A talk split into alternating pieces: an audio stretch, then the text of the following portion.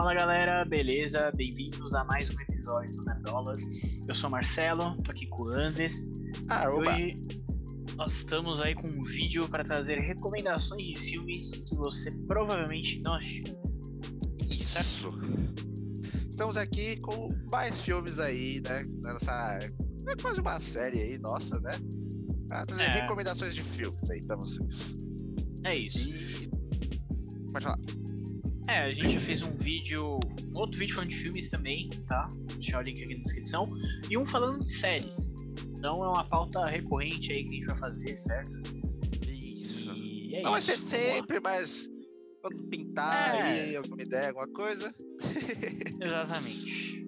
aí a A gente gente tá aí. encaixa isso aqui. Exatamente. Então vamos lá, eu vou começar. Esse aqui, né? Como a gente faz essas recomendações, mas não necessariamente são filmes que nós dois vimos.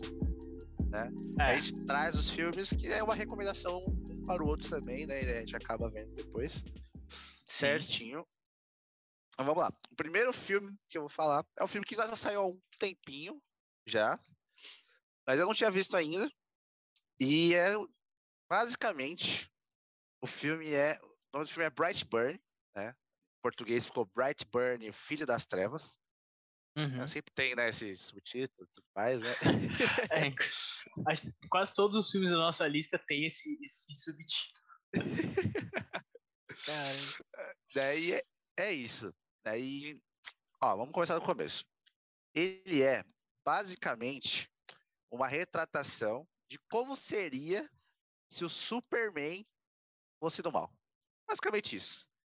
Certo? A gente viu lá, pra quem né, viu a série lá, Smallville, né? Viu o carinha crescendo, sei lá o quê, tareréu, sabe? Ah, Uhum. ele era um fazendeirinho no meio do nada, encontraram, sei lá o quê, tudo mais. É a mesma coisa. A família vai lá, encontra o ETzinho, fala, nossa, meu filhinho, vamos cuidar desse negócio aqui, tareréu. Só que aí ele é do mal, cara. É simples assim. Ele é evil. ele tem, ele, ele tem poderes ali também. Ele é um Superman. Superman, exatamente a mesma Superman. coisa. Não se machuca, voa, velocidade, o caralho, laser dos olhos. Ele é um Superman. Basicamente, se o Superman Entendi. fosse do mal. Esse é o filme, entendeu? É, interessante, né? Enquanto a DC não faz nada do Superman aí, esquece o Superman churrasco, tem gente fazendo Superman aí. Entendeu? Exatamente. Então, bora lá, Marcelo. Pode trazer a sua recomendação pra gente. Onde, ah, onde que- falar. Tem na Netflix. Netflix. Valeu, Exato, valeu. isso. É, e só uma, uma, uma lembrança aí, a gente não vai falar spoiler dos filmes, tá? Então, como a gente tá recomendando, né? Não faz sentido a gente chegar aqui, né, e mandar o spoilerzaço. Mas vamos lá.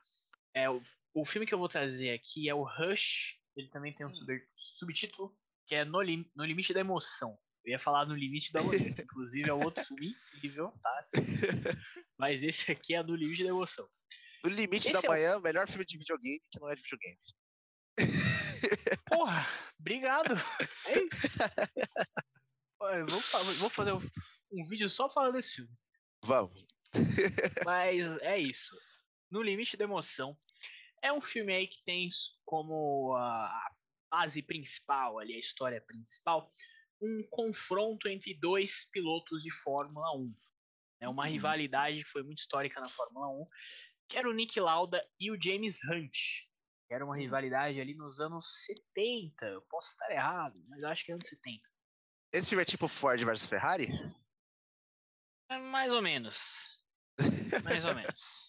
É, ou é bem menos. parecido. É bem parecido. Só que na Fórmula 1 e. É isso. É, é bem parecido. Foi um bom exemplo. Ferrari. É isso.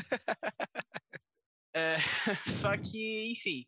Esse filme ele traz ali o Daniel Bru como o Nick Lauda, que é o. Meu Deus, esqueci o nome dele. O Barão Zemo. Certo? Barão Zemo ali do universo Marvel. E ele traz o Chris Hemsworth como o James Hunt, Hum. que aí eu não preciso nem pensa apresentações, certo? Ou seja, tem o Barão Zemo ali contra o Thor. É essa rivalidade ali do filme, certo? Caraca. E assim, cara, mesmo se você não viu, nunca, nunca viu nada de Fórmula 1, não gosta de Fórmula 1, vale a pena assistir esse filme, de verdade. Porque, meu, ele é muito bom, ele entra ali na, né, em toda a história ali do, do, dos personagens, do porquê que eles faziam as paradas, da rivalidade, a, até que ponto a rivalidade vale ali. O, o, o Nick Lauda, isso não, não, é spoiler, mas ele sofre um acidente ali bem, bem complicado tal. Então. Caramba, velho. Que loucura. É. Brabo. E, e assim, é uma das. Acho que talvez. Não, não é a principal, mas é uma das principais rivalidades ali da história da Fórmula 1. Então, hum, vale muito a pena. E é um filme muito bom. E até um detalhe aqui que eu tô vendo agora, que eu nem sabia, a música é composta pelo Hans Zimmer. Caraca! Pois é, eu nem, nem me toquei nisso. então a música deve ser muito boa também, eu não lembro, mas deve ser muito boa. então, é isso, gente. Rush no Limite da Emoção. Tem aí certo. na Netflix também. Netflix Beleza? também. Fechou. Então vamos lá para a minha segunda aqui, recomendação desta maravilhosa noite. que é o seguinte. É Moonshot, nome do filme. Certo? E em português ele ficou um nomezinho um pouco mais extenso, né? Ele ficou Nossos Sonhos de Marte. Certo? Exatamente. Que é uma. Eu aqui de novo, né? Fazendo a, a cara. Né? Trazendo uma comédia romântica. Você sempre traz, né, cara? Caramba. Ah, cara, esse é o lance, né? Você que namora, você me entende. você sabe que não vai ter como fugir, você vai ter que ver uma comédia romântica vez ou outra. e é o seguinte: o lance dessa, né, é que ela se passa numa viagem para Marte. Certo? Nós estamos ali, se não me engano, passam em 2040 e pouco, 2050, onde já existe viagens de civis, viagens tipo como se fossem companhias aéreas mandando pessoas para Marte. Já tem lá uma estação onde o pessoal já vive, já tem empregos e tudo mais lá em Marte. Entendi. E aí Interessante né, a gente acompanha aí essa viagem né, dessas duas pessoas. Não vou dar spoilers do porquê eles acabam se encontrando, porque são coisinhas engraçadinhas. Só vou falar quem são os atores, que eu acho interessante. Um deles é o Cole Spruce, que é o Code, do Zack Code. Exatamente. Ele, fez, ele faz Riverdale também, né? Isso, é.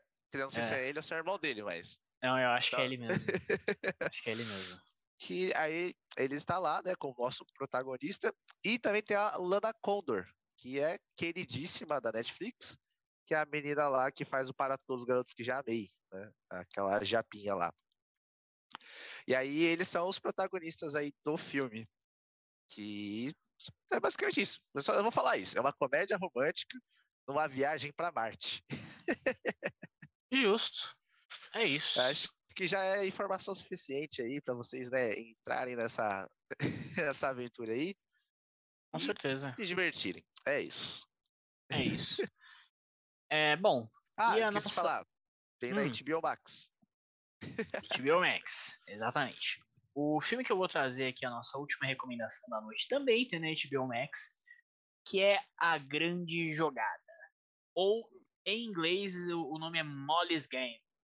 Molly's certo? Game, certo. Que, cara, foi um filme que.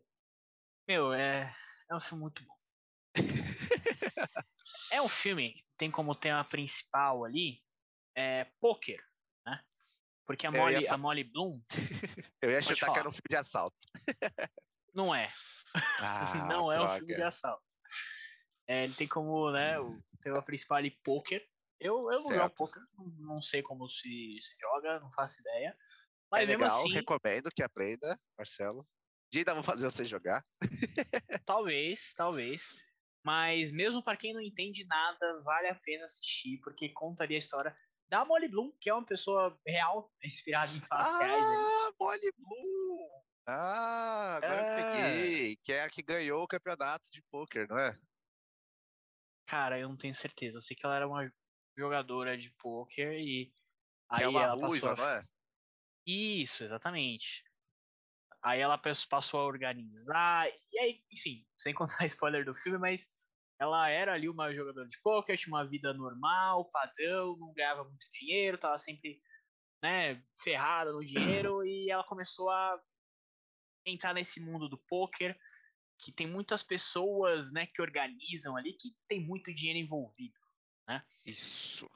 E, enfim, as paradas de apostas e tal, e ela vai crescendo, crescendo, até ela ter a própria parada dela ali de poker, ela ser a chefe da porra toda. E aí rola envolvimento com a polícia, com tudo, com máfia. Caramba! Cara, é uma loucura do caralho, entendeu? e a, a atriz que faz a Molly Bloom é a Jessica Chastain, que inclusive é a última ganhadora do Oscar. É. Então, né? Brabíssima. Então, meu, Jessica Chastain foda nesse filme. Tem o Idris Elba também, que é o, é o James Bond aí que eu, que eu quero, certo? e tem o Michael Cera também. que Nossa, é o... que aleatório. Esquisito. Esquisito. Mas é bom, é bom o papel dele. Muito bom, muito bom. Cara, então, é foram isso, essas... drama e crime ali. É isso. Nossas recomendações da noite aí para. Só, só mais um ponto. Ponto, fazer mais um pontue, ponto? Pontue, pontue, diga. Mais um ponto, que é o seguinte: o filme é dirigido pelo Aaron Sorkin, que é Quem um é roteirista, diretor muito conhecido aí de, de Hollywood, trabalhou em Lobo de Wall Street, ele trabalhou naquele set de Chicago, ele ganhou o Oscar de melhor roteiro adaptado por A Rede Social. Ah! Então, é isso, o cara é foda, entendeu? A Rede E o Social filme tem na também é com o. Michael Cera, né? Que ele Não. faz o Mark Zuckerberg, não é? Não, não é ele. Não é ele, mas é outro esquisitinho Não. também, não é? É, é um esquisito, é o Lex Luthor lá, como é que é o nome dele, gente? É o Jesse Eisenberg. ah, eles são parecidos, não são? Eles são, eles são dois esquisitos. Eles são. É, eles têm uma carinha de, de, de estranho e tal. Pois é, mas é isso. Essa recomendação aí da noite. Então é isso, meu povo. Encerramos por aqui. Né? Não deixe de acompanhar a gente em outras plataformas de áudio, né? Que a gente tem aí a questão do Spotify, do Deezer e tudo mais. Aqui no YouTube, dá like, se inscreve, compartilha, tudo certinho. Falou! Valeu!